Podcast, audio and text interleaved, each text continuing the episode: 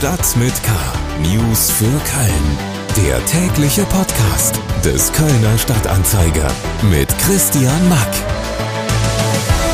Hereinspaziert zu einer neuen Ausgabe von Stadt mit K, Ihrem Nachrichtenupdate fürs Trommelfell direkt aus dem Newsroom des Kölner Stadtanzeiger in Köln-Niel. Schön, dass Sie dabei sind. Heute in Stadt mit K. Kölner Lichter fallen auch dieses Jahr aus.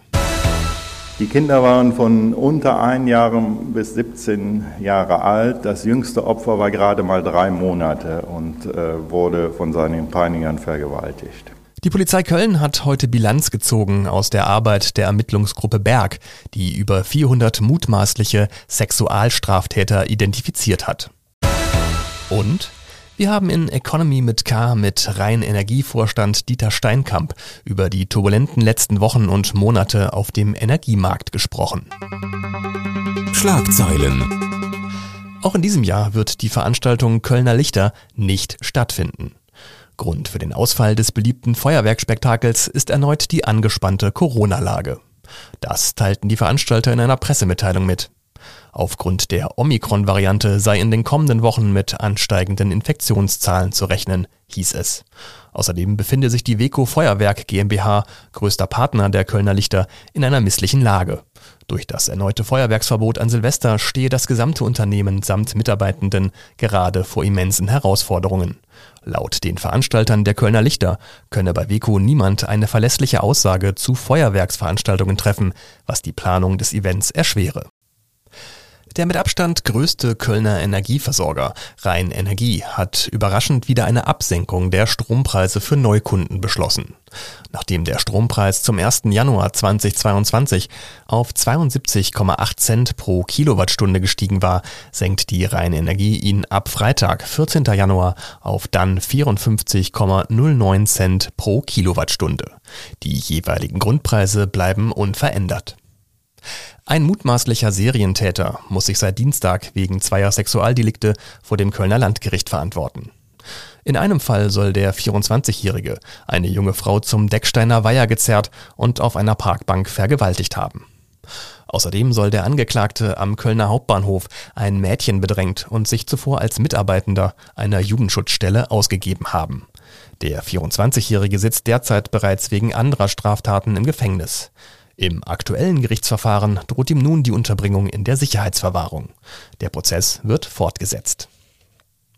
Weil die Heizung größtenteils ausgefallen ist, kann am Gymnasium Rodenkirchen zurzeit nicht für alle Schülerinnen und Schüler Präsenzunterricht angeboten werden. Nur in einem Siebtel der Schulräume könne derzeit unterrichtet werden, heißt es von der Schulleitung.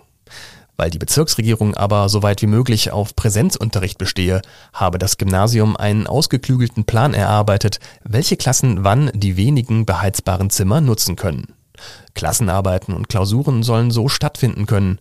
Die übrigen Schülerinnen und Schüler sollen online unterrichtet werden. Mit einer Reparatur der Heizung sei nicht vor Beginn der kommenden Woche zu rechnen, hieß es weiter. Und an dieser Stelle möchte ich noch kurz innehalten und den Preis für den Depp des Tages an einen 34-jährigen Möchtegern-Autofahrer verleihen, äh, der von der Polizei in Köln-Höhenberg gestoppt wurde und gerade von seiner theoretischen Führerscheinprüfung kam, die er übrigens nicht bestanden hatte. Lassen Sie diese Meldung einfach mal einen Moment lang auf sich einwirken. Mehr Hintergründe und Stimmen zu interessanten Themen rund um Köln gibt es jetzt noch ein bisschen ausführlicher. Kriminalität. Rückblick auf den 21. Oktober 2019. An diesem Tag hat die Kölner Polizei einen 43-jährigen Koch aus Bergisch Gladbach festgenommen, weil der seine Tochter sexuell missbraucht hatte. Schnell ist der Polizei dabei klar geworden, dass das nur die sprichwörtliche Spitze des Eisbergs war und der Mann Teil eines gigantischen Netzwerks von Pädophilen ist. Das Handy des Mannes, das äh, vor Kinderpornografie quasi überquoll, hat der Polizei dann konkrete Spuren und Beweise für unzählige weitere Missbrauchsfälle geliefert. Daraufhin hat die Kölner Polizei die Ermittlungsgruppe Berg ins Leben gerufen und diese Ermittlungsgruppe Berg hat seither 65 Kinder aus den Händen von Pädophilen befreit. Das jüngste Opfer war gerade einmal drei Monate alt. 439 Tatverdächtige hat die Polizei außerdem identifizieren können. Kistenweise weitere sichergestellte Festplatten warten im Keller der Polizei Köln aber noch auf Auswertung. Kölns Polizeipräsident Uwe Jakob hat heute Bilanz gezogen zur Arbeit der Ermittlungsgruppe Berg und auf der einen Seite kann man natürlich von einem Erfolg der Ermittlungen sprechen. Ich kann nur sagen, aus meiner Sicht heute, jede Stunde, die wir hier verwandt haben, war den Einsatz wert. Es bestand ein enormer Koordinationsaufwand und es bestanden außerordentliche psychische Belastungen für die Mitarbeiterinnen und Mitarbeiter. Ja, und diese schwierige Arbeit soll laut Polizeipräsident Jakob damit auch nicht beendet sein. Wir machen weiter, damit wir uns da überhaupt nicht falsch verstehen. Und es besteht leider auch ein großer Anlass dazu. Ja, als Vater zweier Kinder kann ich dazu nur sagen, gut so. Denn auch wenn die Ermittlungen der Kölner Polizei natürlich ein Erfolg sind, war Polizeipräsident Jakob nicht nach Feiern zumute. Er und seine Kolleginnen und Kollegen mussten schließlich fast zwei Jahre lang in menschliche Abgründe schauen. Aus meiner persönlichen Sicht kann ich nur sagen, in mehr als 40 Dienstjahren habe ich sicherlich sehr viel Leid äh, gesehen und äh, ungewöhnliche und schlimme Verfahren. Aber das, was wir hier äh, aufgedeckt haben, das sprengt alle Maßstäbe. Deswegen sage ich ausdrücklich, heute ist kein Grund zum Feiern. Trotz der 65 befreiten Kinder und der vielen Tatverdächtigen, die wir ermitteln konnten, dafür ist das Leid, das wir hier aufgedeckt haben, viel zu groß. Die Ermittlungsgruppe Berg der Kölner Polizei hat heute, zwei Jahre nach ihrer Gründung, Bilanz gezogen.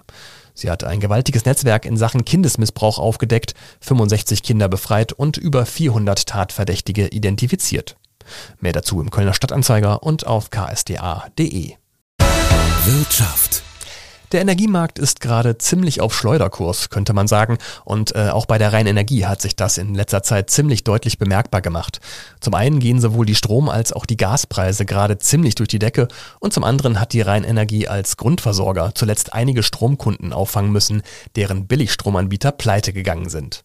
Diese Kunden sind dann automatisch im deutlich teureren Grundversorgertarif der Rheinenergie gelandet und waren damit natürlich alles andere als happy.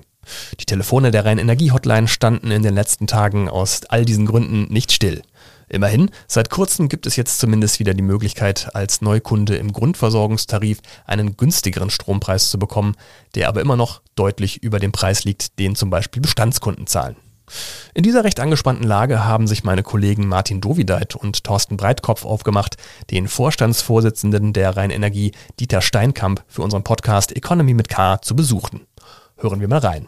Was wir äh, in den letzten äh, Wochen erlebt haben, das ist jetzt nicht nur in den letzten Tagen gewesen, äh, ist was, was ich also in den 30 oder mehr als 30 Berufsjahren, die ich jetzt hinter mir habe, also überhaupt noch nicht erlebt habe. Wir haben ja innerhalb kürzester Zeit an den Großhandelsmärkten, an den Börsen, beim Strom, aber auch beim Gas Ausschläge gehabt von teilweise 400 Prozent und mehr.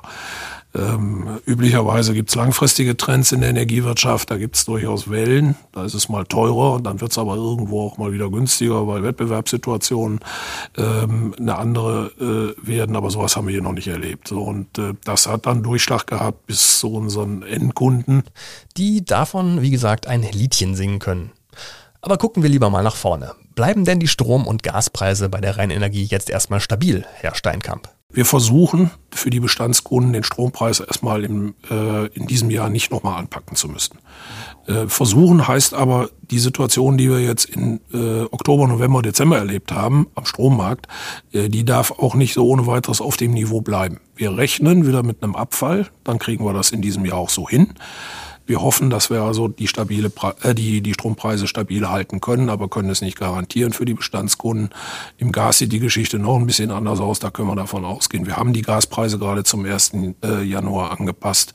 Ähm, ich fürchte, wir werden die in diesem Jahr möglicherweise noch ein zweites Mal anpacken müssen, aber wir versuchen auch das so weit wie möglich rauszuzögern. Keinesfalls kann ich es mir im Moment vorstellen, äh, jetzt in den nächsten Monaten.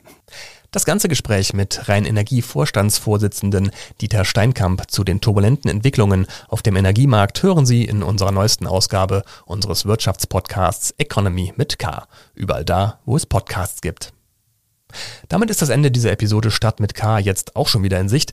All unsere Podcasts finden Sie auf ksda.de slash podcast. Abonnieren Sie doch einfach gerne diesen Podcast und zum Beispiel auch unser Gesprächsformat Talk mit K, um keine neue Folge zu verpassen. Mein Name ist Christian Mack, bleiben Sie gesund und bis zum nächsten Mal.